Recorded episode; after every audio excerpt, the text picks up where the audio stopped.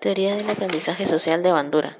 Propone que el aprendizaje es un proceso cognitivo que tiene lugar a través del contexto social y ocurre puramente a través de la observación eh, o la instrucción directa.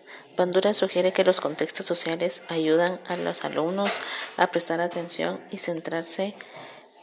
El docente deberá incorporar elementos de socialización dentro de sus lecciones para captar la atención del estudiante.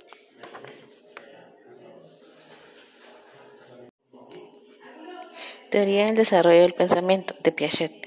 Se centra en el estudio de la interpretación que, hace, que hacen los niños del mundo que los rodea, dependiendo de las edades que atraviesan.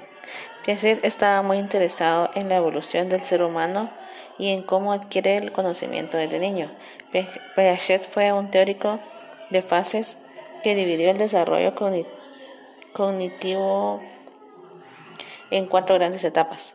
La etapa sensomotora, la etapa preoperacional, etapa de las operaciones concretas, etapa de las operaciones formales.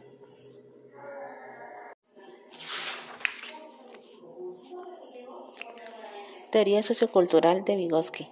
Es una teoría del aprendizaje, es una corriente de la psicología desarrollada por Lev Vygotsky para el aprendizaje y la adquisición de conocimiento.